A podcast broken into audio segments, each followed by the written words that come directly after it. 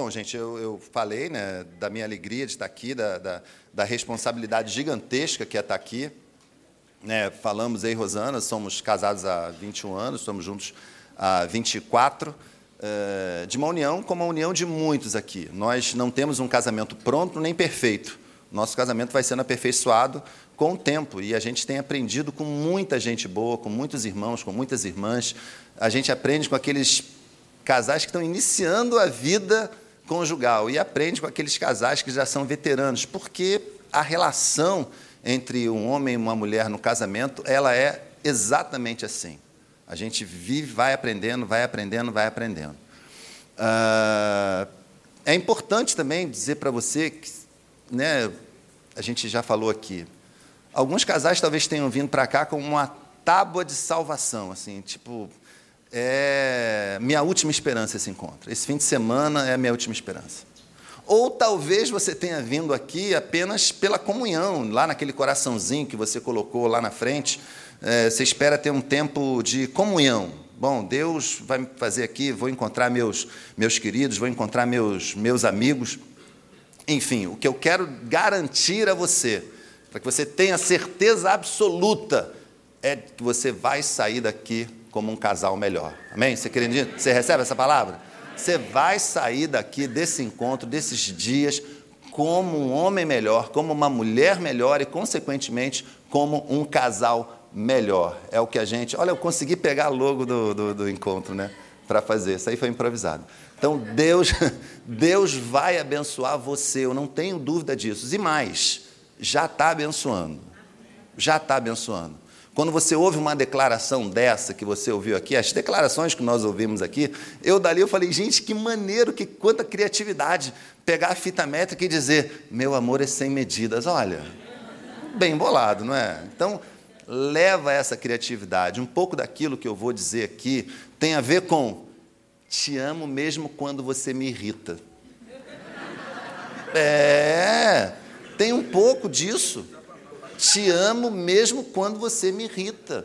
Porque quem acha que o casamento, e a gente, eu vou falar sobre isso daqui a pouquinho, é, de algumas ideações que a gente tem acerca do casamento, que o casamento é aquela união perfeita, que não tem irritação, que você está diante de um príncipe encantado. Beija só, ele vira sapo. É o contrário. Ele vira sapo. Se você acha que está diante de uma princesa, pô, ela corre o risco de ter uma verruga na ponta do nariz, não é tão princesa assim. Mas Deus uniu vocês, e aí? Deus uniu vocês e vocês têm a possibilidade de serem um casal tremendo diante de Deus. É isso que a gente gostaria de compartilhar aqui, algumas verdades sobre, sobre o casamento. Né? E eu queria, nesse início, como pano de fundo, Primeiro, deixar um texto da palavra de Deus, que é Gênesis capítulo 2, verso 24, que é o texto que dá origem a tudo isso que a gente está vendo aqui, deu origem ao seu casamento. O homem deixará seu pai e sua mãe, se unirá à sua mulher, e os dois serão uma só carne. Isso é fundamental. É o que é o pano de fundo para nós estarmos aqui. Quem constituiu a família foi Deus.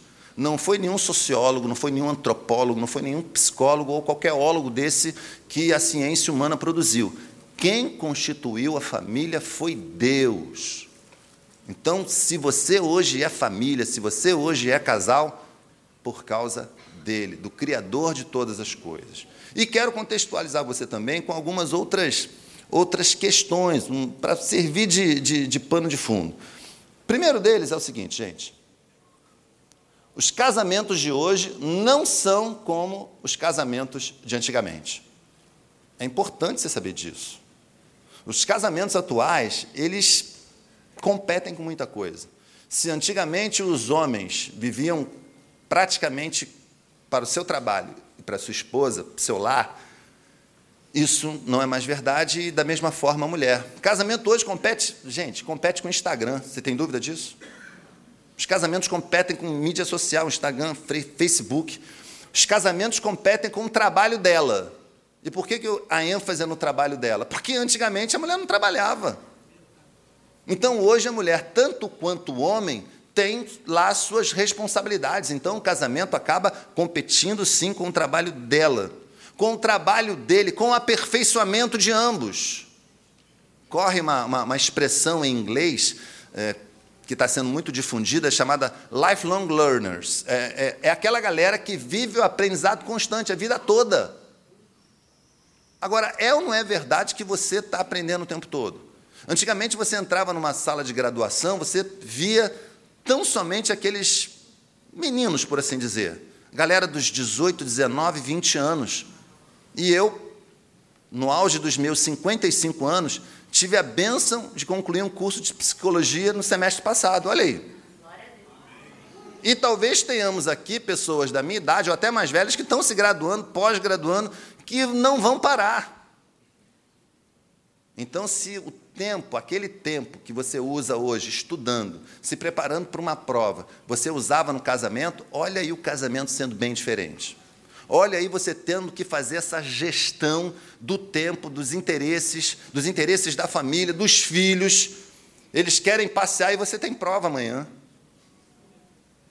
Como é, como é que fica tudo isso? Não é mais tão trivial, se é que era algum dia, será que foi algum dia, fazer a gestão do nosso casamento. Então a gente, por isso, precisa de medidas, por isso a gente precisa de, de entender toda essa, toda essa questão. Por isso, gente, não tenha dúvida, tantos casamentos hoje vivem em crise. Uh, às vezes o casal acredita que sabe o que está acontecendo com eles em termos de crise, em termos de, de, de questões a resolver. Mas a grande verdade dos gabinetes pastorais, os pastores que estão aqui não me deixarão mentir quanto a isso, é que muitas vezes os casais nem sabem o que está acontecendo com eles.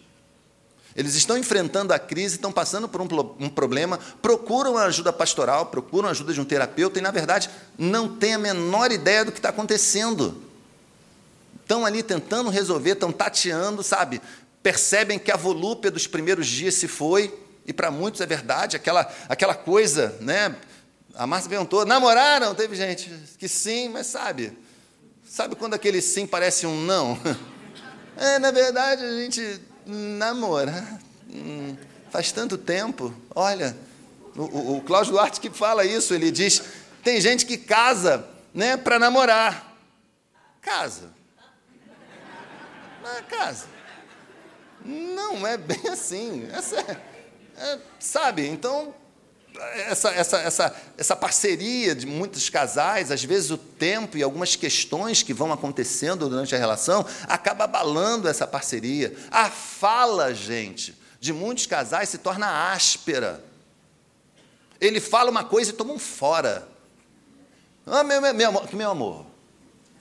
Né? Ela fala e ele olha e ignora. Acontece contigo? Você falar alguma coisa, teu marido, Uhum. E, e, continua fazendo o que ele está fazendo. Né? Pode cutucar mesmo. Pode cutucar. Daqui dá para ver tudo, você não tenha dúvida. Eu vejo.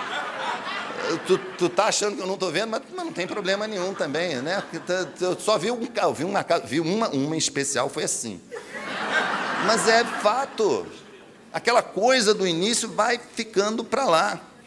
E o mais incrível, gente, quando a gente fala em primeiro amor, é que nunca se falou tanto de amor como no nosso tempo. O nosso tempo é o tempo que fala de amor, mas parece que a gente não consegue viver isso, parece que a gente não consegue. As pessoas andam definindo o amor, o amor é assim, assado, é, demonstra-se amor fazendo isso ou fazendo aquilo. A, como eu falei, a antropologia dá uma ideia de amor, a psicologia dá uma ideia de amor, a sociologia, a filosofia se arrisca no amor. Né? Você vê lá aquele barbudão que fala toda hora, gente, que cara onipresente, ele está em tudo que é lugar. Eu, assim, não é que eu não gosto, não. Uh, Cortella. O Cortella fala de tudo, gente fala de tudo. A pia está com defeito. Chama o Cortella, inclusive, eu gostaria de dizer. Que não é possível. Eu tive um professor que falava isso, olha, olha, fica com o pé atrás com aquelas pessoas que falam sobre tudo. Sabe? É complicado. Pessoa falar sobre tudo, o Cortella fala sobre tudo, o outro fala sobre tudo também, o carequinha lá, o, sabe? Tá, desculpa. Melhor ler a Bíblia. Melhor ler a Bíblia melhor buscar na palavra de Deus o que, que o teu Deus diz a respeito das coisas. É claro que a pia quebrada não está lá, não procura isso, mas fala para a gente gerenciar bem as coisas que Deus coloca à nossa disposição. E a pia faz parte, olha aí, tá vendo? Fala para você tomar cuidado com as coisas. Se eu estiver enganado, me corrija. Mas se fala de amor até no jogo de futebol. Você vai jogar com teus amigos. Em algum momento você, rapaz, o negócio lá em casa está brabo. Está brabo? Como assim? Tem mulher rindo, é porque no salão de beleza fala também, não fala? Ah, você está lá no auge do salão de beleza cortando, ai, tira um bife, ai, meu amor também tira bife de vez em quando. Sabe, se fala de amor em tudo que é lugar, mas nunca se padeceu tanto da falta de amor, do primeiro amor. Tem gente que está misturando o amor com sexo barato, com sexo que vê pela internet, que vê pela novela. Ai, mas que coisa bacana, não tem nada de bacana naquilo. É pura ilusão que estão vendendo para você como se fosse uma coisa bacana, tentando estimular, colocar em você uma coisa que não funciona na vida real. É coisa da novela, é coisa do filme, é aquele amor hollywoodiano. Não é assim na vida real. Na vida real, o seu amor, esse que está aí do teu lado, ronca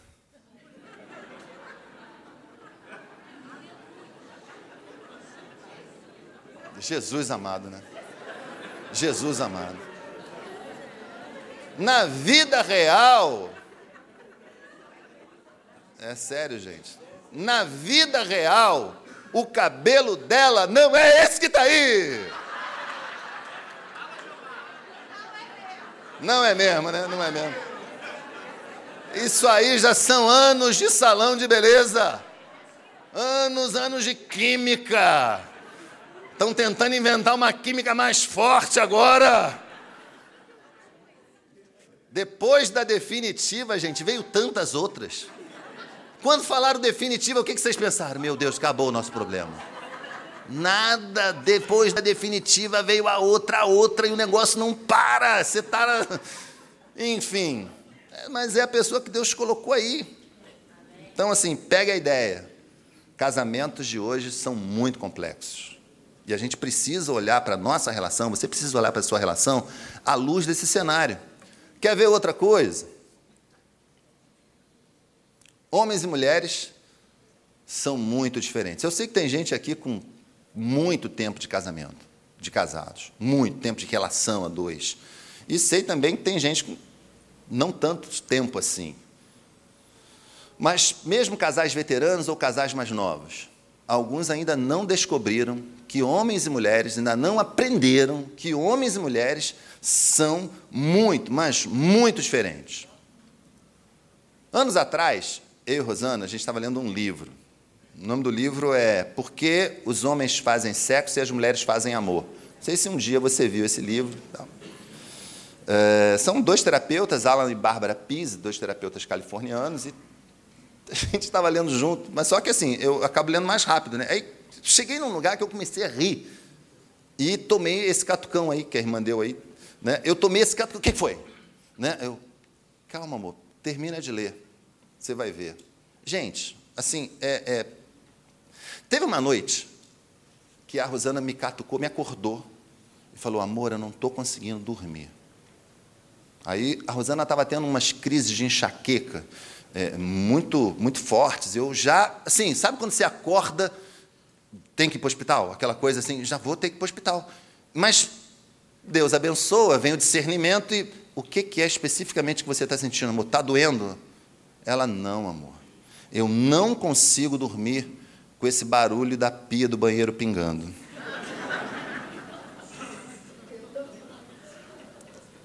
E sabe o que estava escrito no livro? Homem simples, estava escrito lá, gente, o cara da Califórnia, ele sabia de uma coisa que acontecia lá na minha intimidade, como é que pode? O cara que eu nunca vi, estava escrito lá, ó, eu, a frase está aqui, ó. Homens simplesmente não ouvem um ruído que para as mulheres é ensurdecedor, o da pia do banheiro pingando. Glória a Deus. Tá aí, ó. Homens e mulheres Estou falando, amor, daquele. Homens e mulheres são diferentes. Cada um tem características únicas, totalmente distintas, que fazem dele ter um universo e ela ter outro. Mas olha a boa notícia desse negócio: Deus uniu vocês assim mesmo. diferentes, um pensa uma coisa, sabe? É, mas é isso. Homens, vê, vê se não é verdade, gente. Homens, presta atenção aqui, ó. Homens, nós vamos ao banheiro por causa de necessidades ancestrais, é não é verdade? Nós vamos ao banheiro por causa de necessidades ancestrais. E tranquilamente, assumimos isso. Mulheres não. Mulheres fazem da ida ao banheiro um evento social. Sério. Mulheres fazem dessa ida ao banheiro uma coisa. Ela chama outras mulheres para ir ao banheiro. Tá rindo? Porque não terminou ainda. Se não tiver nenhuma conhecida, serve desconhecida. Serve gente que você nunca viu, que ela nunca viu. Mas não acaba aí. Sai do banheiro como se fossem as melhores amigas. Trocam telefone, Instagram, Facebook. Antigamente era o Orkut. Sai dali com um relatório. Gente, a ida ao banheiro da mulher é outra coisa. Do homem, não. Ele vai ali, tá, tá tranquilo. Vai, tá, não, não, vou, deixa eu voltar para o culto. Lá no banheiro masculino é assim. Vai, volta, ô, irmão, pastor, não sei o quê. Tá, beleza. Na mulher, não. A mulher fica conversando conversando, troca ideia, resolve, troca receita, gente. Troca receita. Por quê? Pessoas, universos diferentes. Homens não têm crise nenhuma com um instrumento que as mulheres têm muita dificuldade, que é o controle remoto. O homem adora o controle remoto, ele não termina ainda o programa, nem o filme, nem a propaganda, nada, ele já está trocando. A mulher não esquenta com a propaganda. Pode passar 10 propagandas, ela está ali. Um homem não aguenta aquilo. E não me pergunta por quê, eu também não sei, mas. Porque simplesmente não dá para ficar aguentando aquele negócio. Vai ficar falando aí, volta o filme logo. Mas enquanto não volta, vamos ver o que está passando no outro canal. Né? Aí bota aquele, né, aquele mosaico lá do, da TV por assinatura, aparece tudo ao mesmo tempo. E a mulher pergunta: meu amor, o que, que é isso? porque são pessoas diferentes. Homens reclamam. Olha. Homens é, é, é, costumam, olha, ênfase no costumam, tá? Não é regra para todo, todo homem. Mas costumeiramente, homens reclamam porque as mulheres, segundo eles, não dirigem muito bem, estacionam com dificuldade. É, é, é, mas reclamam, por isso que eu estou falando, eu sabia desse, não é? Sim, eu também acho, eu também acho. Eu, eu lá em casa eu tenho esse testemunho também, não tenho crise. Eu só estou dizendo que homens reclamam disso. Homens reclamam, homens costumam reclamar, né? ênfase no costume, que as mulheres falam muito querem conversar o tempo todo, mas na hora da conversa não chega no finalmente. Dá aquele. A mulher fala do contexto, gente, isso é verdade. A mulher precisa de um contexto. Ela não fala o assunto. Acabou a manteiga. Não, não tem isso. Meu amor, essa semana nós não fomos ao supermercado. Porque na hora de ir ao supermercado, você arrumou aquele compromisso. E aí você. Mas Amor, o que, foi? Calma que eu estou falando. ah, não é só lá em casa? é sério, mas assim, pessoas diferentes. O tempo todo a gente fica evidenciando essa questão. Né? É, homens reclamam que elas não tomam a iniciativa no sexo. Oh, ninguém fala nada agora, né? ninguém comendo, ninguém nem riu, ninguém nem riu. Tá. Homens costumam reclamar que as mulheres reclamam deles porque eles deixam a tampa do vaso levantada. Porque eles não arrumam a cama. E porque dão a seguinte desculpa: mas não vai usar de novo. Mas as mulheres também reclamam dos homens, costumam, ênfase no costumam. Que eles são insensíveis, olha porque eles não sabem ouvir, não têm paciência para ouvir. Porque eles querem sexo ao invés de amor. E porque eles deixam a tampa levantada e não arrumam a cama. Está achando incrível? Tem mais. Você já reparou, homem, você já reparou, e olha que eu estou falando só algumas coisas, tá? Você já reparou quando a sua mulher vai falar de cores? A riqueza de detalhes com que ela descreve a cor. Né? Se eu fosse pedir, por exemplo, para o Silviano, que está com aquela belíssima camisa verde, e pedisse para as mulheres descreverem a cor aqui, gente, ia ter verde de tudo quanto é tipo. Porque é coisa da mulher. Nunca é só verde. Tem o verde limão, tem o verde maçã, tem o verde água, tem a água marinha, tem o verde esmeralda, o verde abacate, o verde musgo e um monte de outras coisas verdes.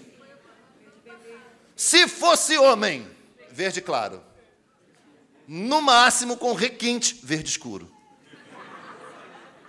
Agora, o que você talvez não saiba é que o cromossomo X é o responsável pelas células fotorreceptoras e pelos bastonetes que definem as cores. Pasme, homem, você é XY. E a mulher? XX. Ela vê as cores melhor do que você. Retiro de casais é cultura. Você nunca mais vai falar de onde essa mulher tirou esse monte de cor. Não vai mais. É sério. É muita coisa. E a visão periférica da mulher? Você acha, você acha que enxerga bem, homem? Você não enxerga nada. Porque você, você precisa é de um Waze quando você abre a geladeira. É ou não é verdade? Tu acha, tu acha lá? Tu acha rapidinho? Ou tem aquela famosa pergunta: Fulana, onde é que está tal? Eu falei da manteiga. Gente, a manteiga, cara, não é de Deus a manteiga. Não é de Deus a manteiga. A manteiga some na geladeira. E aí é preciso o anjo chegar para pegar. E você, não sei não, lá em casa é assim, né? Na sua deve ser também. Ela não olha. É meio periférico. Ela abre, vai lá, estende a mão, puxa e fala assim: é isso? E você fica, meu Deus, como é que pode? Eu estava olhando para esse negócio, eu fiquei olhando, olhando, sério. Como eu sei que isso já acontece, eu tento não fazer. Eu fico, eu abro, falo, meu Deus, eu não posso dar esse mole para ela. Ela vai vir aqui, vai achar, e... mas eu não consigo. É horrível. Mas ela é assim. Gente, não é fácil. Eu queria. Por que eu estou falando isso, gente? Para contextualizar, é tudo contexto aqui, ainda não, não cheguei no, finalmente ainda do que eu quero dizer mas é para contextualizar você. Nós somos pessoas diferentes, nós é, é, vivemos um tempo diferente nos nossos casamentos, e se a gente não entende isso, o casamento vai ser uma eterna crise. E essa crise constante, rotineira, mata o amor. No final das contas, é sobre amor que a gente está falando aqui. Essa crise constante de a gente não se entender, de a gente não se comunicar, e vai ter uma oficina de comunicação também, vai matando o amor, vai matando aquela morte lenta, aquela morte lenta. Sabe, quando a, o casal se dá conta, quando a mulher se dá conta, quando o homem se dá conta, a coisa já foi. É disso que a gente está falando aqui, e nesse fim de semana a gente pede a Deus, sinceramente, que você saia daqui revigorado no seu casamento. Saia aqui com muita vontade de ter o seu casamento como a melhor estrutura do mundo. Pastor, meu casamento já é maravilhoso, que fique melhor ainda, em nome de Jesus. Pastor, meu casamento está mal, vai melhorar, em nome de Jesus. É por isso que a gente está aqui. Eu estou vendo tanta gente, olha, eu, sério, deve ser, devem ser casais muito felizes. Que eu estou vendo tanta gente com a camisa do Flamengo aí. É o dia de gala. É o dia de gala. Já é, já é o evento de gala. Sério, Deus abençoe os irmãos. Vai ter apelo no final aqui, tá? Eu não sei se eu incluo isso, enfim. Inclui, né?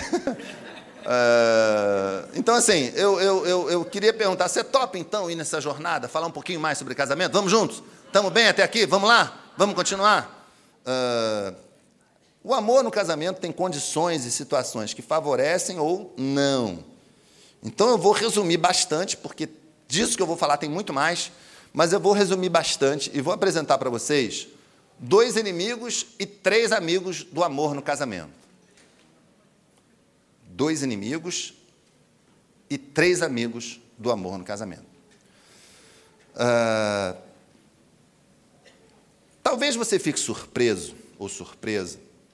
Eu estava falando com o Clóvis e com a Kátia, pastor Clóvis e Kátia, que uma das coisas que é mais devastadora num casamento não aparece no topo dos inimigos do casamento, por exemplo. Não aparece nem entre os, as cinco primeiras causas de divórcio, de separação, que é a infidelidade. Não é. Gente, falo como pastor há 24 anos. Não é nem tema recorrente nos gabinetes pastorais. Não é. Sabe o que é tema recorrente no gabinete pastoral? Meu marido é um bruto. Meu marido não fala direito comigo, pastor. Puxa vida. Eu tento ser legal com ele, ele vive me dando fora. Pastora, minha esposa é uma frieza, parece uma pedra de gelo. Eu chego em casa, espero um beijo. Ela já comeu? Sabe? Então, assim, é, é, é, não fica surpreso, não. Né? Eu, como a gente pôde pesquisar bastante, alguns terapeutas muito famosos no, no mundo cristão, o Dr. Gary Chapman, assim, é, é, o, o Dr. John Gottman, que não é cristão, mas nos, nos seus livros fala muito de Deus, e, e, e é um pesquisador americano, os livros dele, infelizmente, deveriam ser reeditados. O, o, modo dele trabalhar com os casais, a clínica dele, ele tinha salas de vidro, casas de vidro, onde ele, onde ele levava os casais para conviverem nessa sala de vidro, cheia de câmera. Então, tudo era monitorado, centenas de casais passaram por ali. Então, um homem que pesquisou a fundo o comportamento do homem e da mulher na relação conjugal. E essa gente toda escreveu um pouquinho disso que eu vou trazer aqui para vocês. Um pouquinho, óbvio, da minha experiência pastoral também, daquilo que a gente aprende com outros irmãos, daquilo que a gente aprende com outros líderes que trabalham nessa área. A gente tem muita gente boa falando sobre casamento. O que a gente espera, sinceramente, é que essa gente que fale de casamento também viva aquilo que fale.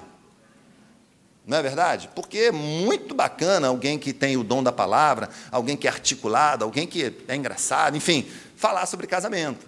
O negócio é viver. Né? A real, como eu disse, a realidade não é trivial. A gente convive sim com aquele ser humano que está ali do nosso lado, que é, sei lá, de Vênus. Né? E a gente é de Marte, como diz o livro do John Gray, é por aí. Tá bom? Então a gente vai, vai bater um papo sobre o primeiro grande inimigo é, do casamento, gente. E mais, não importa quanto tempo você tem de casado, porque esse inimigo perdura a vida toda, que é a quebra de expectativas. Se você quiser anotar, pode anotar. A quebra das expectativas.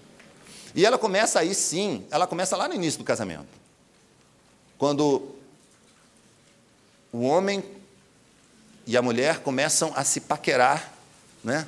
Começa todo aquele contexto bacana da relação, aquele momento que é quase mágico em que as coisas são muito maravilhosas e a gente eles acabam entrando, né, no casamento imaginando uma coisa que o casamento não é.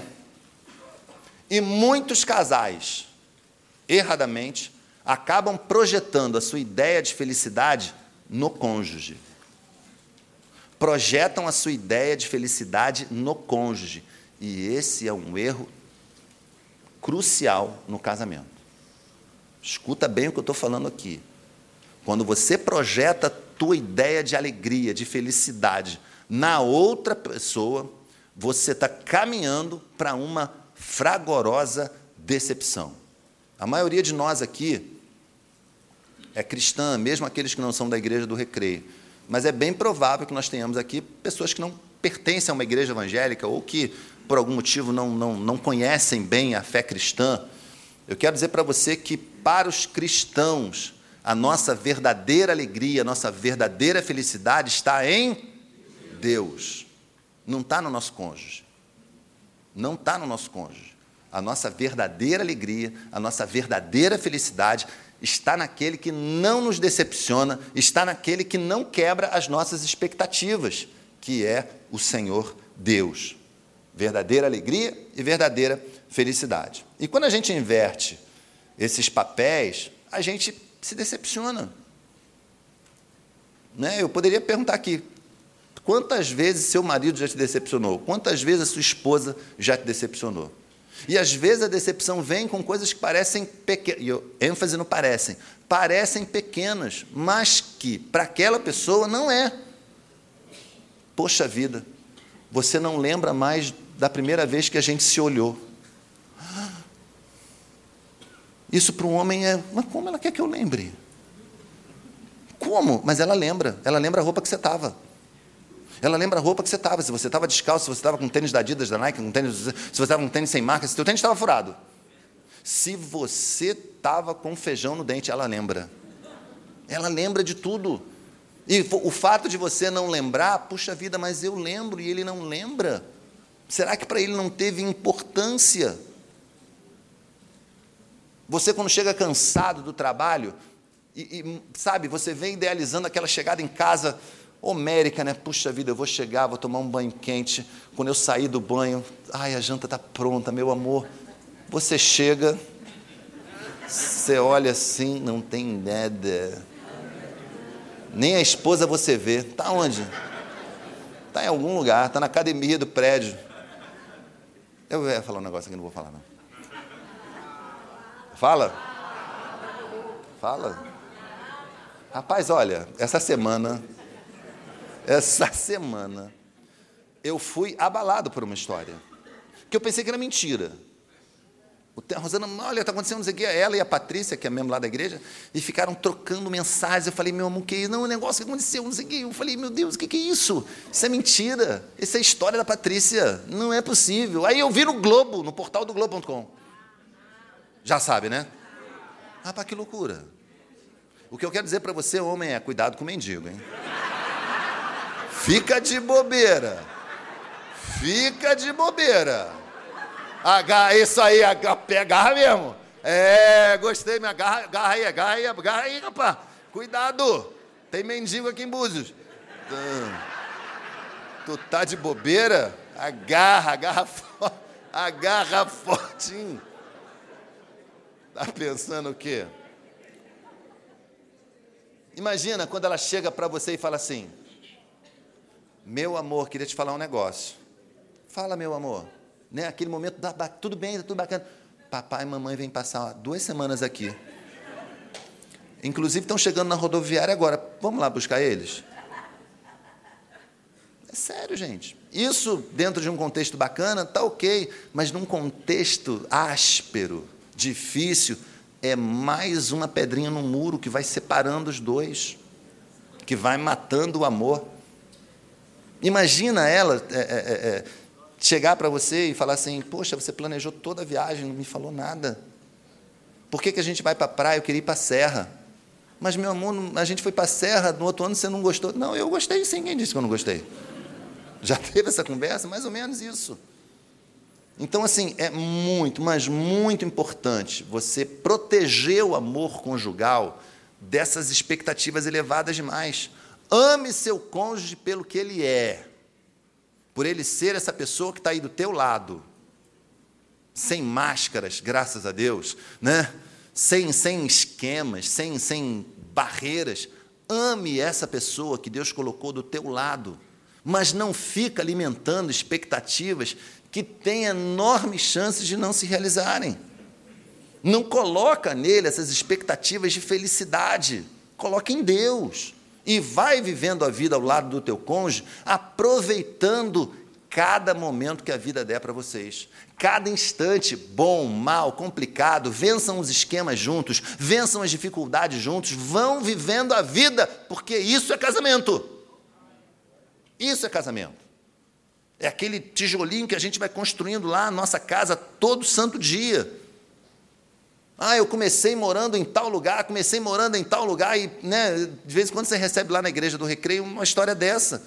Não, pastor, eu morava em tal lugar. Como tem gente da Baixada lá onde eu pastoreei, indo para lá. Pastor, eu era membro lá de São João e estou vindo para cá. Pastor, eu era não sei o quê, sabe? E acontece. E aos pouquinhos vocês vão construindo a coisa juntos, vão subindo juntos, vão crescendo juntos, vão vivendo a vida juntos. E quando vocês verem, você já construiu um negócio maravilhoso. Mas não fica colocando expectativa demais, porque pode não dar certo. Ame a tua esposa, meu irmão, minha irmã, você que está aqui com a gente, mesmo que ela não faça comida gostosa como a esposa do seu amigo. A gente, a gente saiu para viajar, a gente viajou com uma família, e algumas pessoas sabem, né, outras nem tanto, mas vou dar só essa informação. A Rosana é chefe de cozinha, e ela tem uma especialização em doce. Então, assim, é difícil lá em casa. Né? Manter esse corpinho é difícil. tu está achando que é fácil? É sério, porque a Rosana faz as coisas, ela quer que a gente coma. E, meu amor, fiz um negócio aqui, meu amor, mas eu não, não, fez. Não é, você comeu isso, você gosta. E sabe, você fica assim, Senhor, casar não é fácil, né? E tem que comer um pouquinho, tal, para agradar. Quer mais? Meu Deus, que mais é difícil, sabe? E a gente estava numa viagem e a Rosana, gente, assim, ela estava empolgada, ela fez pão, não tinha nem jeito de fazer pão, ela fez pão para a gente, né? Estados Unidos, aquela coisa, é um pão ruim, né? Já comeu lá, um pão, pão ruim. E a Rosana fez aquele pão ali francês, um monte para a gente, assim. Aí o meu colega, é, que esposa, tá vendo aí? Aí eu falei, sai para lá, mendigo. É, que história é essa? Que papo é esse? Que mané? É, é, para cima de mim, eu, hein? Vai frequentar um curso de gastronomia, pô. tá de bobeira, pô. É sério. Gente, diminua as expectativas. Tudo isso para dizer isso para você. Cuidado com esse inimigo. Ele é sério, ele é poderoso. Decepção atrás de decepção vai matando seu casamento. Tá joia? Quero falar do segundo. Na verdade, o segundo é um combo individualismo, egoísmo e egocentrismo. São coisas relativamente parecidas, mas que são muito nocivas, são grandes inimigos é, do casamento. São responsáveis, por exemplo, por aqueles que casam e querem manter a sua vida de solteiro. Conhece alguém assim? Já conviveu com alguém assim? Já viu isso acontecer? Eu, infelizmente, conheço algumas pessoas assim. Pessoas que casam, mas que parecem que não casaram querem continuar mantendo sua rotina de solteiro, querem continuar fazendo as mesmas coisas que faziam quando eram solteiro. É, eu posso beber? Essa água aqui eu posso beber? É? Da garrafa. Na garrafa mesmo? Pode? Vocês vão se importar? Não?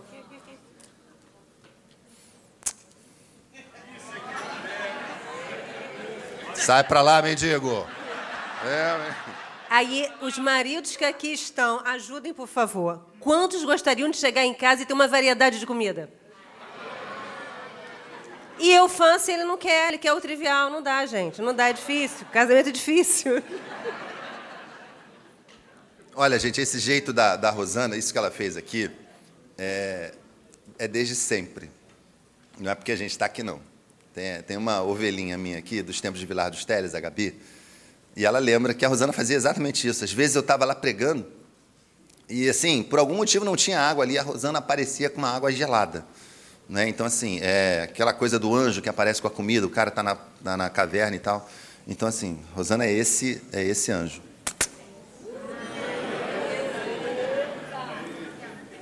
Essa ideia, essa ideia é legal. Essa ideia de meu espaço, meu cantinho, meu isso, meu dinheiro, meu aquilo, não pode dar certo. O princípio bíblico é aquele que a gente leu. Os dois serão uma só carne. Então, deixa eu dizer para você, homem que está aqui. Você não é só você, é você e ela. Entendeu isso? Vou dizer uma coisa para você, mulher. Você não é só você, é você e ele.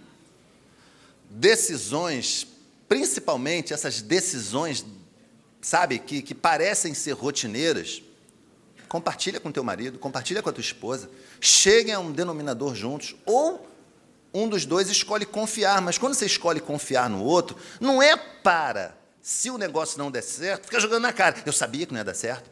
Eu não devia ter seguido aquilo que tu falou. Sabe? Não, deu errado, vamos consertar. Deu errado, vamos fazer diferente. Deu errado, vamos rever.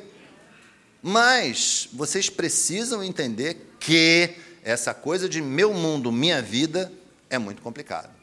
O individualismo é essa percepção errada de como deve ser o amor conjugal, porque o amor conjugal é exatamente o oposto. São dois igual a um, a gente compartilha tudo, a gente divide tudo ali. Não é que, presta atenção, não é que você, homem, não possa jogar o seu futebol ou assisti-lo, não é nada disso. Não é que você não possa ali ter o seu videogame, velejar. Cadê o pastor Gustavo? Está ali. Velejar, olha que, gente, que chique, velejar. Isso é muito legal. Né? Eu, sei lá, última vez que eu, com água, acho que eu era criança com aquele barquinho de papel e tal. né? Pastor Gustavo veleja, olha que chique, que bacana. E Dalila vai brigar com ele por causa disso? Claro que não. Claro que não. Agora, a gente só precisa entender que hobby, gosto, não está acima do teu casamento. Não está acima do teu casamento. Amém, né?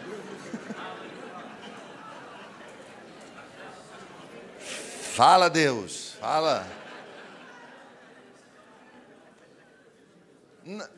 É sério, mulher, não é que você não possa ter suas amigas, passear com pet, fazer, nada disso, tem, pode fazer, fica à vontade. Seus filhos são muito importantes, o cachorrinho é muito importante, mas a união chamada casamento transforma duas pessoas em uma. A união chamada casamento transforma duas pessoas em uma só. E isso é muito difícil, não é química. Não, é, não são dois elementos químicos, químicos que se misturam e tchum, sai um outro. Não! São dois seres humanos e transformar duas pessoas em uma só não é fácil. Não é fácil. O egoísmo, o individualismo e o egocentrismo, aquela coisa de fazer tudo girar em torno de si, gente, isso mata, é claro que isso mata. E a sua individualidade, veja, sua individualidade não é desculpa para o seu individualismo. Todos nós temos aqui a nossa personalidade, todos, sem exceção. Cada um é único. Lembra? Somos diferentes. Mas no casamento nós precisamos estar abertos ao outro, necessariamente abertos ao outro. Bom, uh, diminua suas expectativas, esses dois inimigos são muito importantes. A questão das expectativas quebradas, a quebra das expectativas e esse combo de individualismo egoísmo e egocentrismo. Eu tenho, desculpa, Zé, até que horas? tá, tá, tá bom. Tá. bom, quando você vive girando em torno desses inimigos, você está dando ao seu cônjuge a desculpa para se afastar de você. Você sabia disso? Acaba acontecendo. Ele pode ser o cara mais gente boa do mundo. Ela pode ser a pessoa mais cabeça boa do mundo.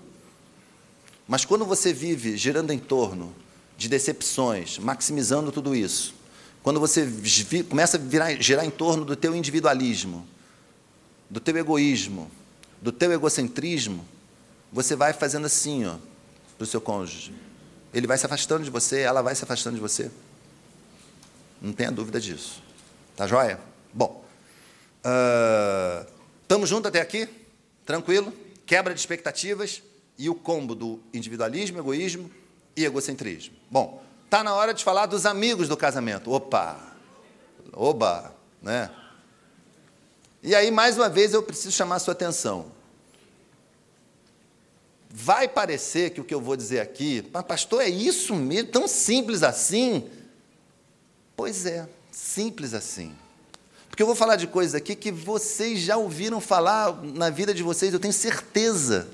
Mas talvez não tenham dado a importância e talvez nem mesmo soubessem que aquilo que eu vou dizer aqui agora, pelo menos o primeiro e o terceiro, o segundo talvez não, é, sejam tão importantes ou fossem tão importantes, tão fundamentais para a manutenção do amor. Então vamos falar sobre os amigos? O primeiro deles, o primeiro grande é, é, amigo no casamento, gente. Ah, eu sou do tempo da perimetral. Quem é? Quem é do tempo da perimetral aqui? Ah, que bom, né? É bom saber. A perimetral eternizou algumas obras de arte. Era um camarada que escrevia ali. Um profeta. O profeta, gentileza. É sobre ela que eu quero falar. O primeiro grande amigo do amor conjugal é a gentileza.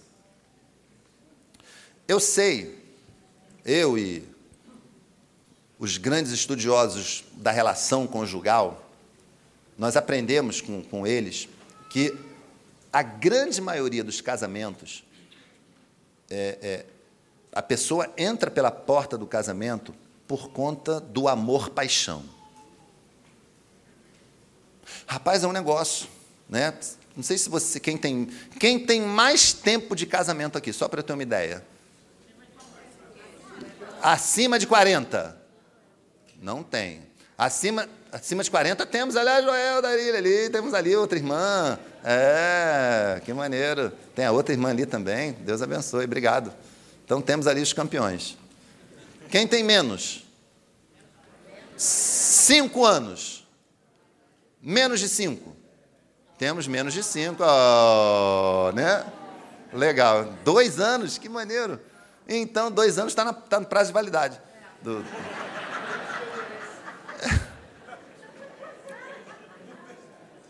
É sério, gente. Né, eu falei, eu falei porque é exatamente isso que os caras falam. O amor, paixão tem prazo de validade de dois anos. Uns duram mais, outros duram menos. E o que é esse amor, paixão? Cara, o cara não pode olhar para ela, sabe? Pô, vamos sair daqui, vamos para um lugar mais. Ela olha para ele, caramba, você está lindo. E começa a suspirar, começa. Tem gente que até treme. Né? O amor, tem muita gente, a maioria dos casamentos entram por essa porta. A união entre os dois ali, o negócio pega fogo o tempo todo. Mas esses estudiosos, estudiosos do comportamento humano, também detectaram essa coisa. Dura ali por volta de dois anos. Um pouquinho mais e um pouquinho menos.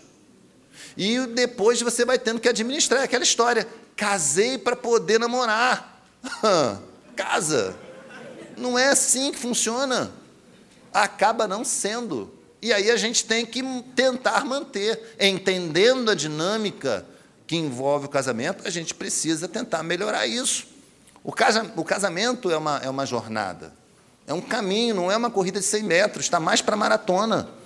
E a gente vai caminhando junto, a gente vai, sabe? E é por isso que a gente precisa de amor, de, de, de amigos do amor conjugal.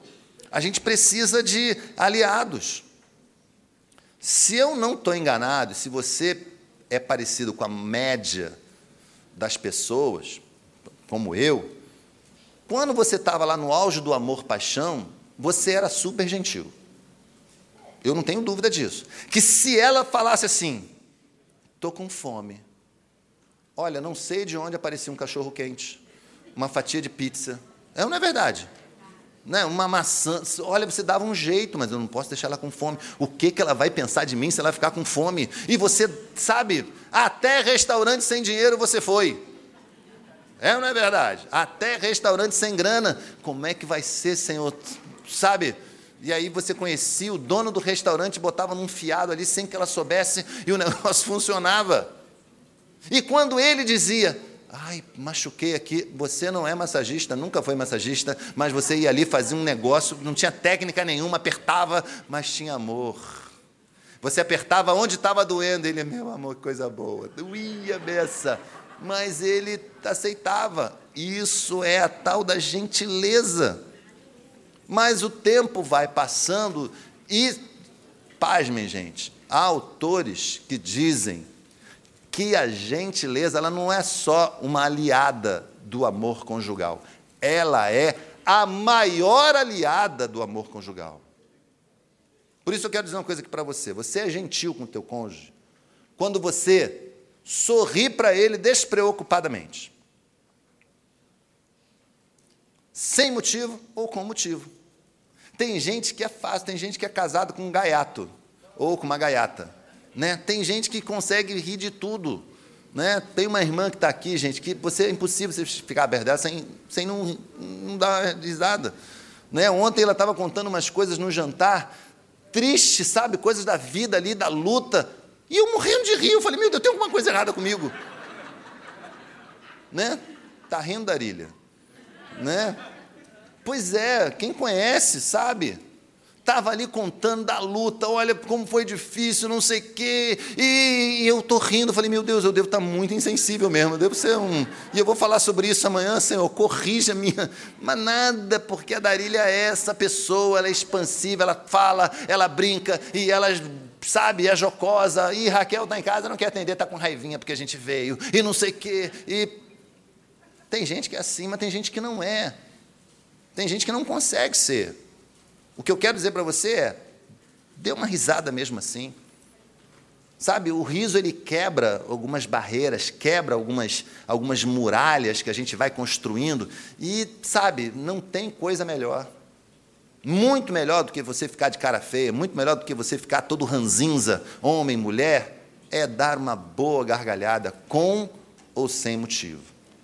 Você uh, é gentil com o seu cônjuge quando agrada, quando a agrada, mesmo tendo que sacrificar alguma coisa.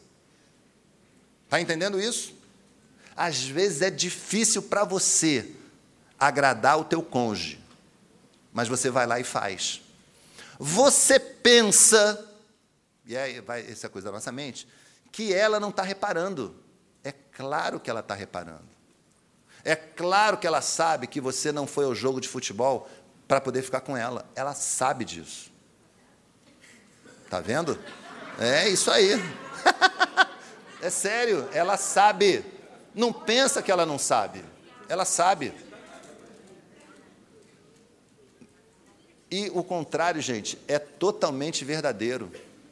Ele sabe quando você está cansada, mortinha da Silva, mas mesmo assim vai lá preparar alguma coisa improvisada lá para ele, sabe, ficar bem, não dormir com fome e coisa do tipo. Ele sabe. O que eu quero dizer é, essa gentileza marca a relação. A sucessão das gentilezas marca a relação de igual modo. Gentileza é um baita de um aliado do amor conjugal. Quer ver outra? Essa eu sei que é muito mais difícil, mas muito mais difícil. Mas você é gentil quando consegue superar a grosseria do seu cônjuge e fazer coisas boas. Uau! É difícil. É difícil. Então eu vou dizer para você uma coisa aqui. Sem, por óbvio, a gente não pode, por uma questão de confidencial, de confidencialismo, a gente não pode falar coisas que acontecem no gabinete. Mas eu posso dizer para vocês, sem dúvida alguma, que 80% das esposas que eventualmente já recebi num gabinete pastoral falavam exatamente desse tema. Da relação rude que seus maridos mantinham. Eu não sei se outros pastores, de repente, têm um número assim, mas é bem por aí. E eu costumava dizer a elas: sejam mulheres proverbiais. A mulher de provérbios. Abençoe a sua casa com a presença de Deus. Abençoe o seu marido, que foi lá, uma pessoa muito sem modos quando fez isso. Abençoe seu marido com compreensão. Ore por ele. Interceda por ele, porque ele ainda não entendeu nada do que é o casamento. Por misericórdia de Deus, gente, muitos relatos de mudança a gente pôde ouvir ao longo desses meus vinte e tantos anos de ministério pastoral. Muitos relatos. Pastor, mudou tanta coisa. Pois é, porque antes você estava brigando junto com ele. Agora só ele briga sozinho. Chega uma hora que o cara, pô, eu vou ficar brigando sozinho, ela não quer mais brigar comigo. É sério. Pô, eu brigo, ela ora por mim. Eu brigo, ela me traz um misto quente. Eu brigo, ela liga a televisão. Essa mulher, essa mulher é doida. Ou essa mulher é crente. Está entendendo?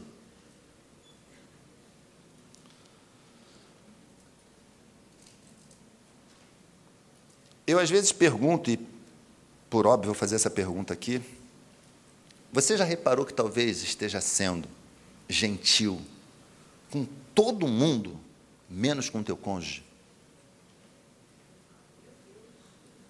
Meu Deus, né? É sério. Você já reparou, é sério, gente. Você já reparou que talvez, uma mulher, né, assim, você é gentil com as suas amigas, você é gentil com a manicure, você é gentil com o porteiro, você é gentil com a pessoa que te dá uma fechada no trânsito, você é gentil com a chefe que é muito chata, você é gentil com um funcionário desatento, você é gentil com um vizinho barulhento, mas se o teu marido chega para você e fala assim, meu amor, o nosso compromisso, que era 19h30, começou há meia hora atrás. Você vira para ele e fala assim: vai sem mim, não me enche. É. É gentil com todo mundo, mas se teu marido fala alguma coisa, pá. Mas homem, com homem não é diferente, não. O homem é capaz de ser gentil com todo mundo no trabalho. É capaz de ser gentil com uma coisa, gente, que o homem, o homem no trânsito ele é meio, meio doido, mas ele, ele, ele, ele também. Ele é capaz de ser gentil com a caixa do supermercado que registrou o preço errado. Para baixo não, para cima.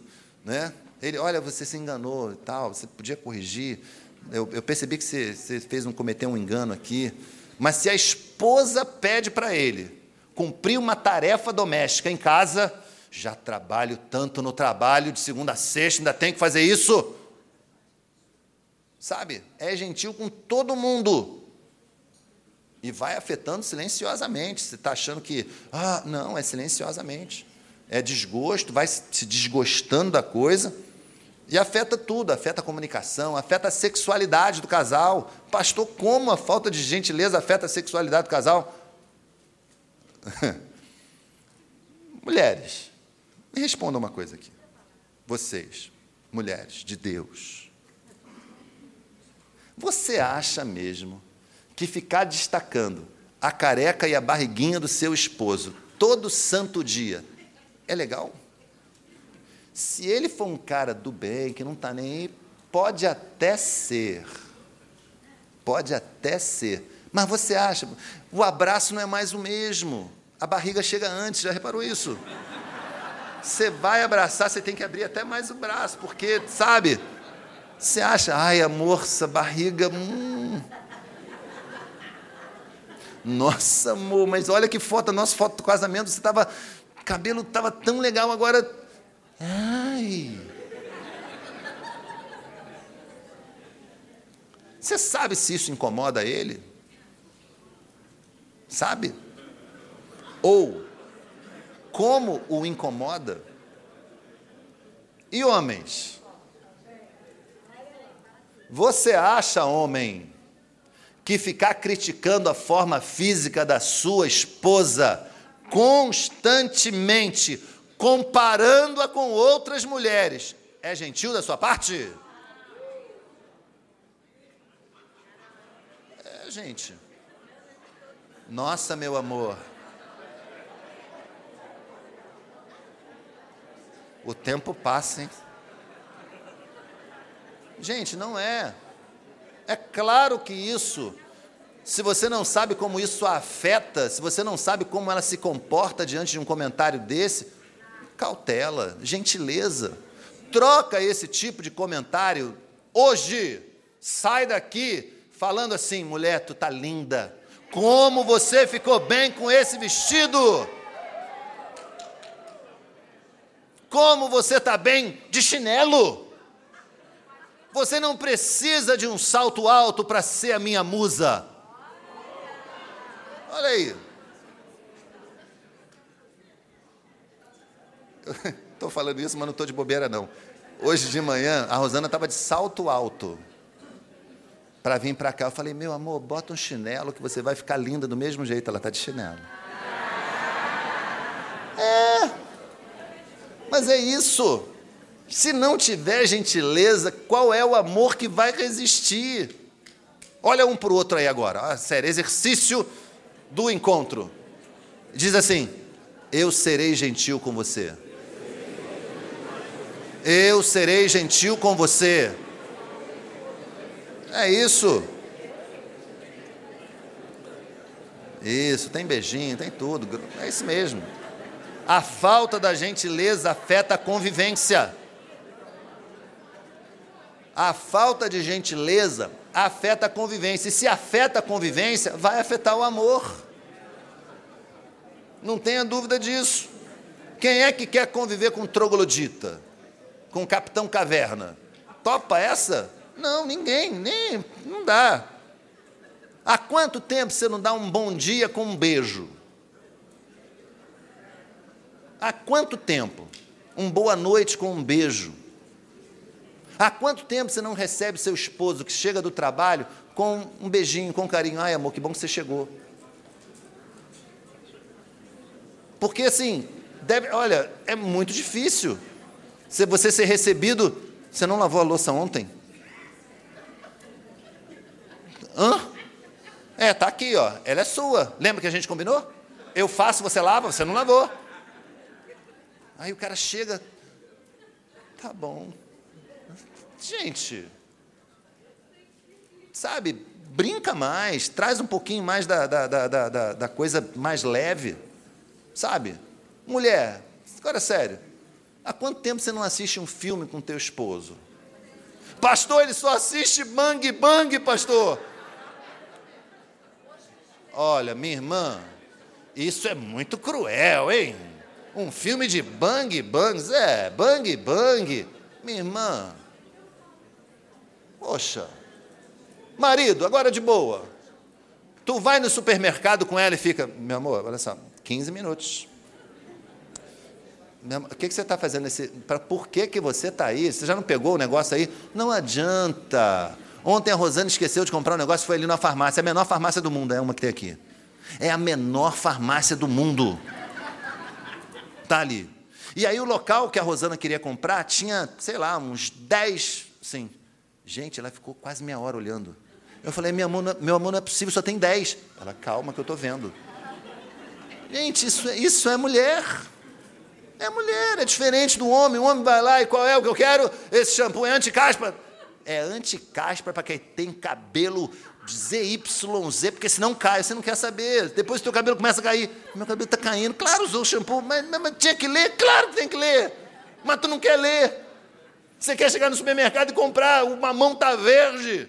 E tu pega o mamão verde. A mulher não, ela bate no mamão. Para ver se tem, uma, tem, uma, tem um barulho, eu não sei, gente, desculpa, mas bater no mamão é demais. Mas tem gente que bate no mamão, negócio, meu amor, esse mamão não está bom. Como é que você sabe? E como é que você sabe que o mamão não está bom? Não é sério, lá no curso Ser Mulher, aprende, tem um capítulo, como ver o mamão no mercado. Só pode. É experiência, né? O resumo disso tudo é: seja gentil. Vocês têm muito mais fatores em comum do que fatores que afastam vocês, creiam nisso. Sejam gentis uns com os outros. Sejam gentis. A gentileza é a maior aliada do amor conjugal. Se a gente veio para cá para falar da, da, da, do primeiro amor, traz a gentileza de volta para o teu casamento, traz a gentileza de volta para a tua relação. E eu tenho certeza que você vai ver a diferença. Bom, tempo passa muito rápido, gente.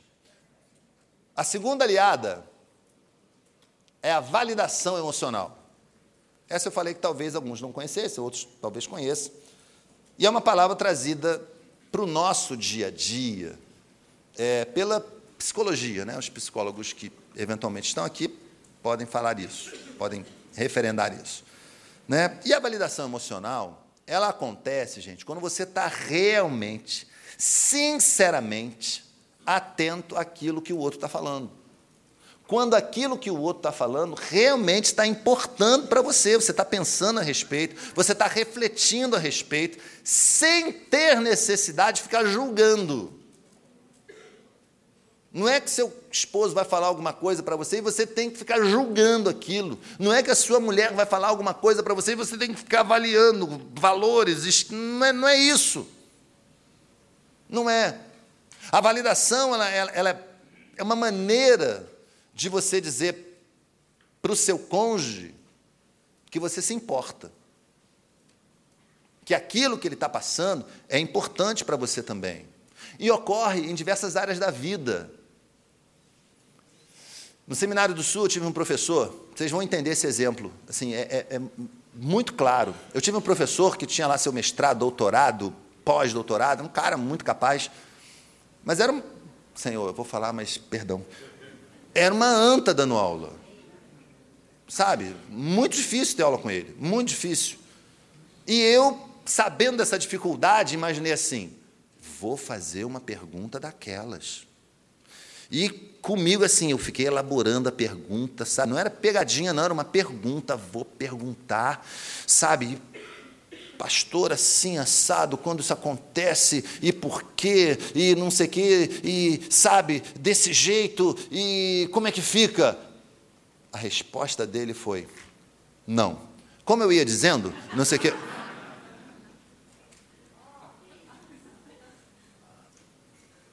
O pessoal ficou me olhando da turma. E agora? Eu fiquei sem ação, eu não consegui nem. Mas você não respondeu né? nada. Ele falou, não, e como eu ia dizendo, tipo assim, eu interrompi a aula dele.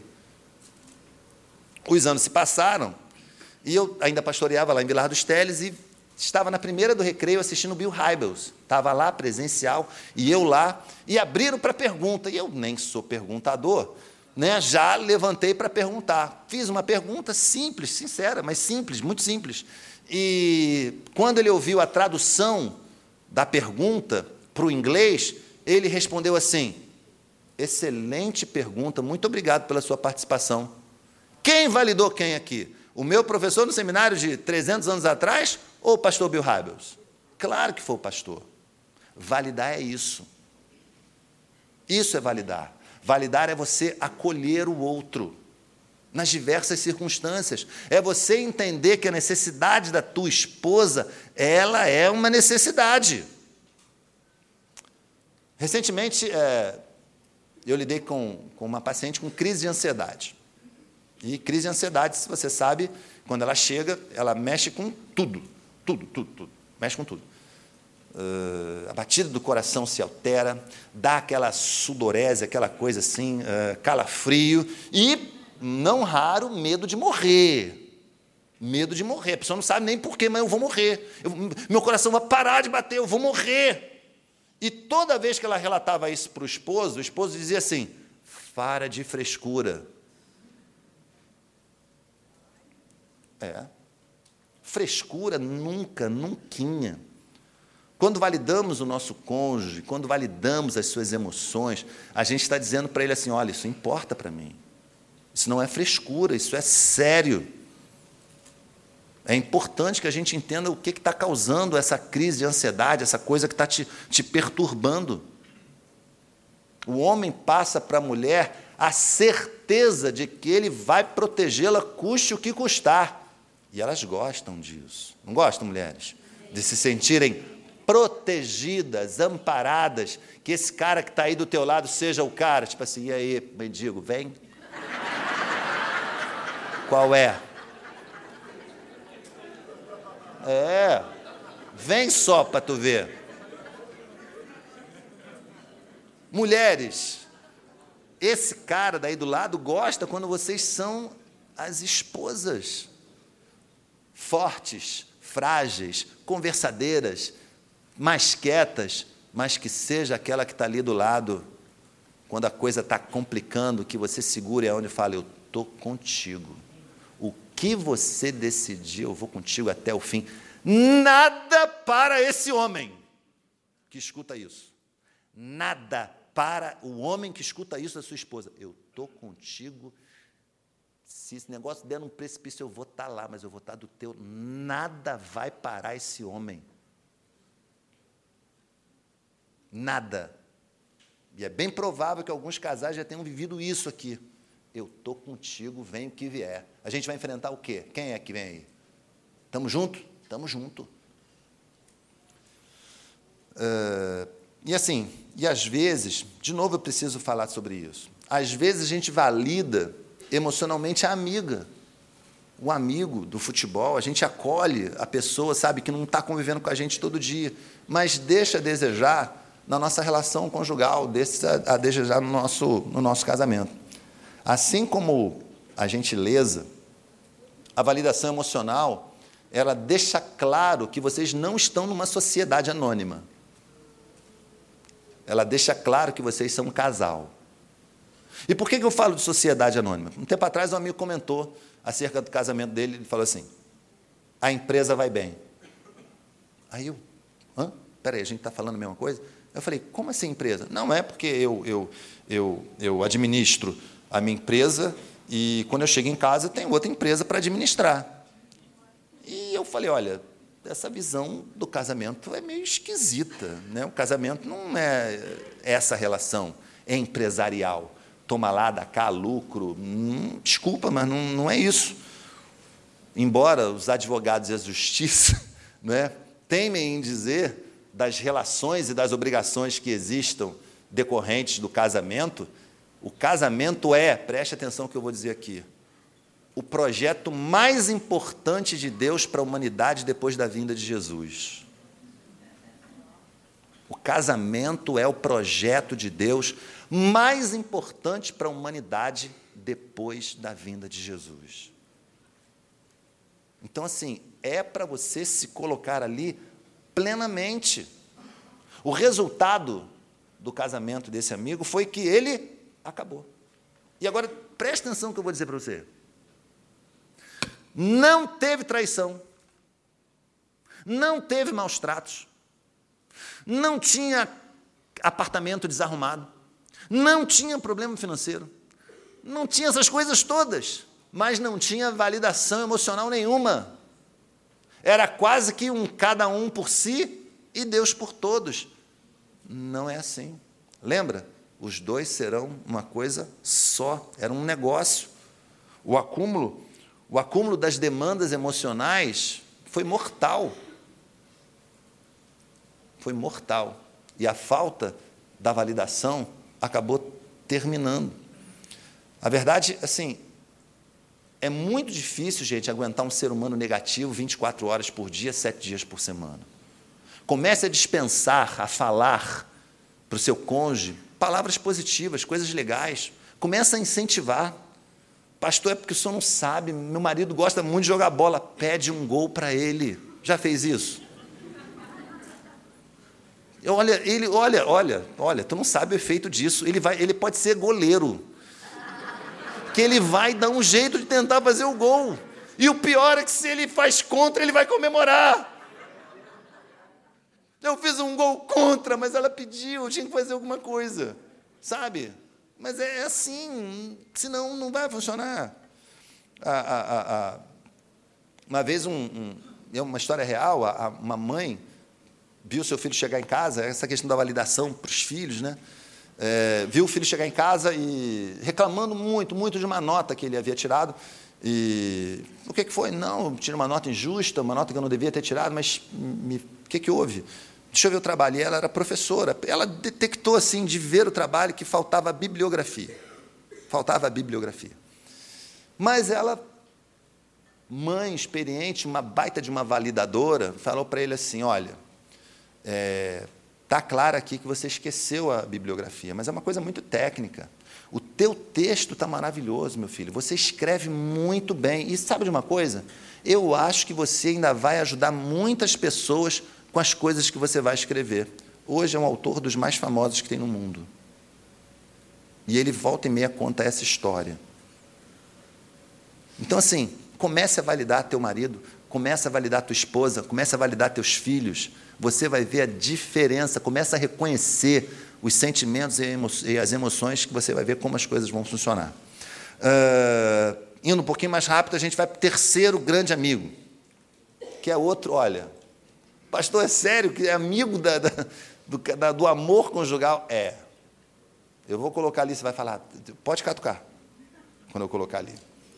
Mas talvez você nunca tenha parado para pensar nessa amiga como uma amiga do amor conjugal.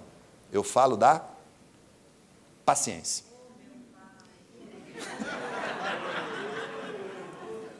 É, vou tomar água.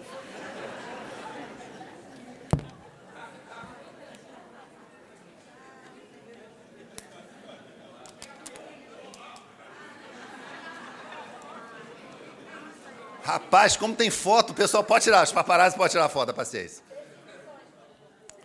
Gente, a paciência é uma aliada de primeira mão. E é muito, muito, muito importante. Se você gosta de anotar, estou vendo o Zé ali anotando, anota isso que eu vou dizer aqui para você agora. Anota no teu coração, anota em algum lugar, coloca na, na, na geladeira. Porque é a paciência que te permite aceitar as imperfeições do teu cônjuge. É a paciência que te permite aceitar as imperfeições do teu cônjuge. Assim, não é desrespeito, não é desamor, não é pouco caso. Quando o teu cônjuge, quando o teu marido deixa a toalha molhada em cima da cama. Não é desamor. Não é. Não é desrespeito. Não é. É seu marido sendo ele. No auge de quem ele é. Sabe por quê? Deixa eu explicar aqui, ó. Porque ele não concebeu ainda e talvez não consiga conceber a importância daquilo para você. Está entendendo o que eu quero dizer? Para ele, para ele, gente, a toalha molhada em cima da cama é uma bobagem. E ele vai tirar uma, vai tirar duas e vai esquecer cinco. E vinte. Ele, ele vai tirar dez e vai esquecer trinta mas não, nem por um milímetro isso representa desamor, desrespeito, essas coisas que eu acabei de dizer. E da mesma forma, presta atenção, e da mesma forma, não é criancice, não é frescura, bobeira, a reação da sua esposa quando vê uma barata. E tem mulher que não esquenta a cabeça, mas eu conheço algumas que se você chegar no ouvido e falar assim, barata, né? É sério. Tem gente que descompensa, mas descompensa num nível que você não consegue imaginar. Caramba, era só uma barata. Você pode falar para ela assim, querida, não sai raio laser desse olho. Não é, não é uma Godzilla pequena, não tem, não é. Mas não adianta, que é uma barata, é o ser mais repugnante do universo. Aquelas perninhas se andarem em mim, eu. Já viu que arranha a perninha? Já viu, sério? E é aí que entra a paciência. Quando você exercita a paciência com o teu cônjuge, você permite a ele ser imperfeito ter crise com a barata, é, é, é, a toalha eventualmente ficar lá em cima da cama. Porque senão, gente, deixa eu dizer aqui agora, o outro lado da paciência, ou da não paciência, eu não vou falar em impaciência ainda, é que você acaba criando uma cultura de desempenho no teu casamento. E isso é um veneno, quando você tem que ficar desempenhando um papel o tempo todo. Rapaz, se eu não tirar essa toalha daí, eu vou tomar uma bronca. O cara entra no banheiro pensando na toalha molhada depois. Olha, não toma nem banho direito. É sério. A mulher vai ao supermercado, sabe? Ela precisa comprar o feijão. Mas agora o feijão antigamente era um só, era com Brasil. Agora tem o feijão máximo com Brasil e não sei mais o que. E ela fica, hum, esse aqui, esse aqui não fica bom. E você está ali olhando, sabe? Você não entende muito bem aquilo, mas está tudo bem também. Você não tem que ser especialista em feijão.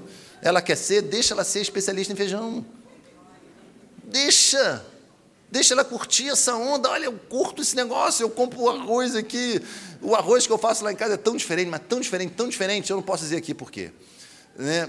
Lá fora, se você me perguntar, mas o que é esse arroz? Eu, eu digo, né? é uma experiência que deu certo. Pelo menos deu certo para mim, né?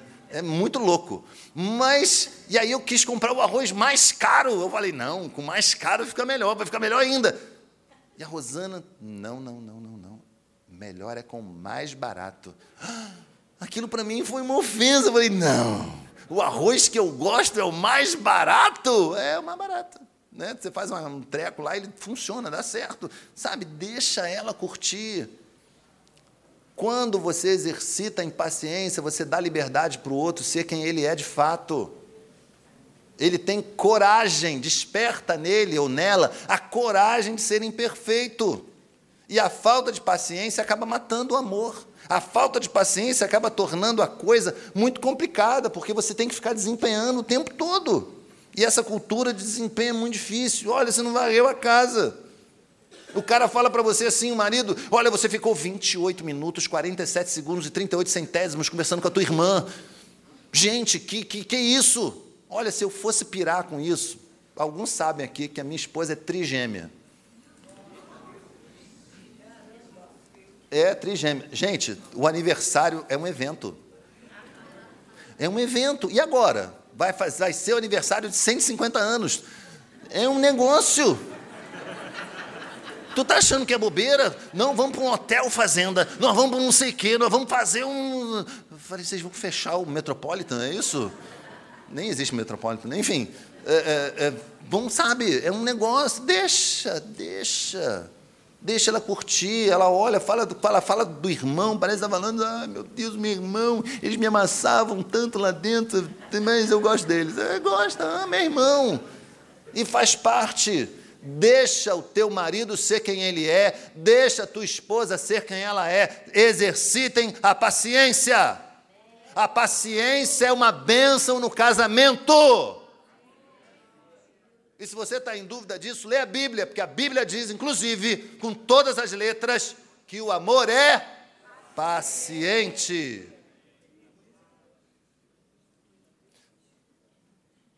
Imagina, né? às vezes, porque, sabe, lá dentro, alguns falam assim: eu queria tanto que ela fosse desse jeito, eu queria tanto que ele fosse desse jeito. Agora, tu imagina só, você acorda, mulher, você acorda. Aí você acorda. Ah, você acorda e vê o teu marido, o teu marido, com uma bandeja de café. Fala, Deus. Mas não é só isso calma, não é só isso. Você descobre que ele, tendo acordado muito cedo, já lavou toda a roupa e estendeu.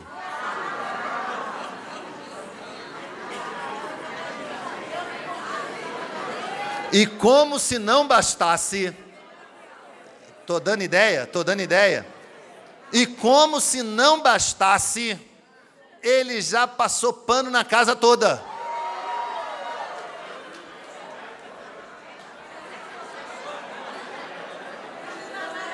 Aí.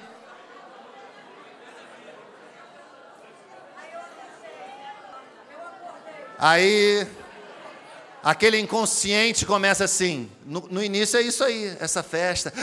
Oh, glória! Mas depois. Por que, que ele está fazendo isso?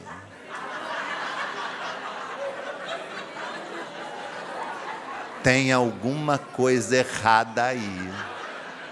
Esse sem vergonha aprontou uma e agora está querendo compensar.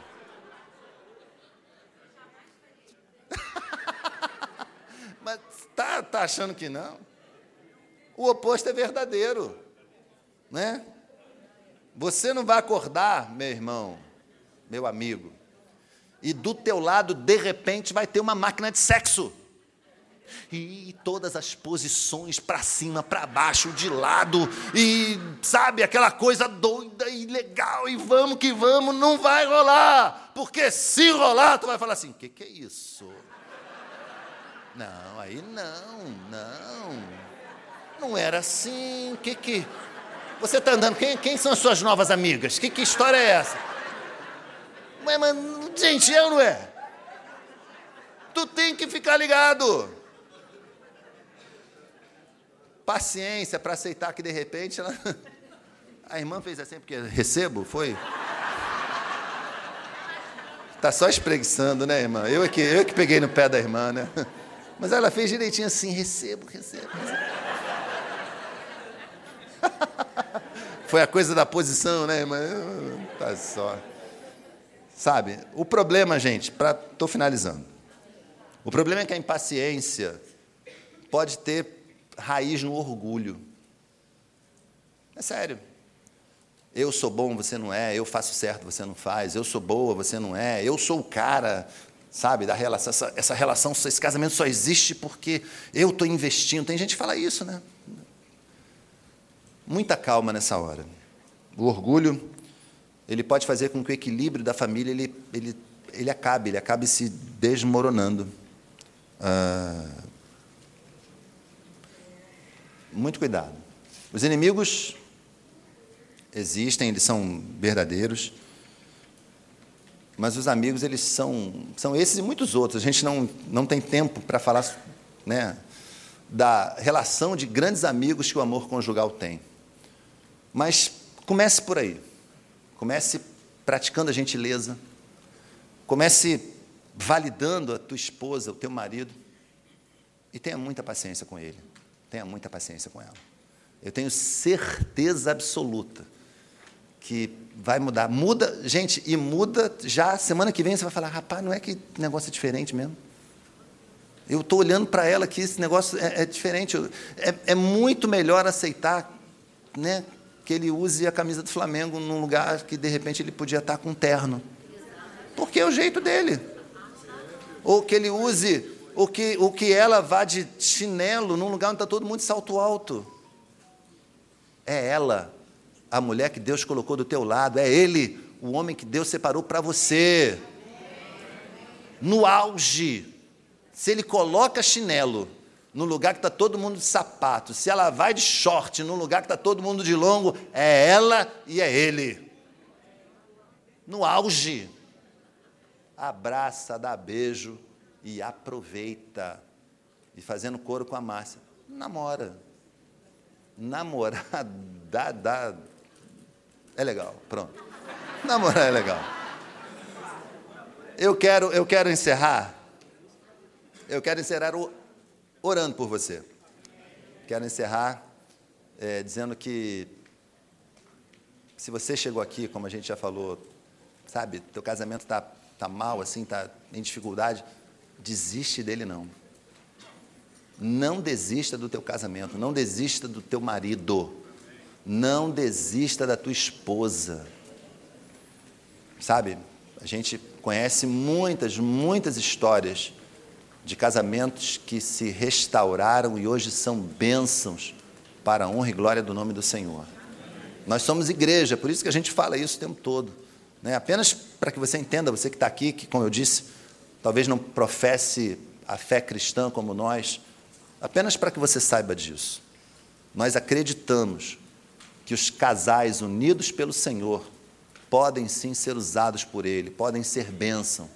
E que mesmo esses casais enfrentam problemas, enfrentam dificuldades, mas que podem ser completamente restaurados pelo Senhor. Eu tenho certeza absoluta disso. Portanto, vamos ficar de pé? Queria chamar a Rosana aqui para a gente orar junto. Abraça de, aquele abracinho de frente, assim, de, de, de, de chameguinho, assim. De barriga. Deixa encostar aí a barriga. Isso. Muito bem. Vamos orar? Feche seus olhos, curve sua fronte. Deus de amor e Pai querido, muito obrigado por cada um destes teus filhos e filhas que estão aqui. Obrigado por tudo que vimos e ouvimos nessa manhã. Obrigado porque o Senhor tem usado essas palavras, Senhor Deus, a falar aos corações.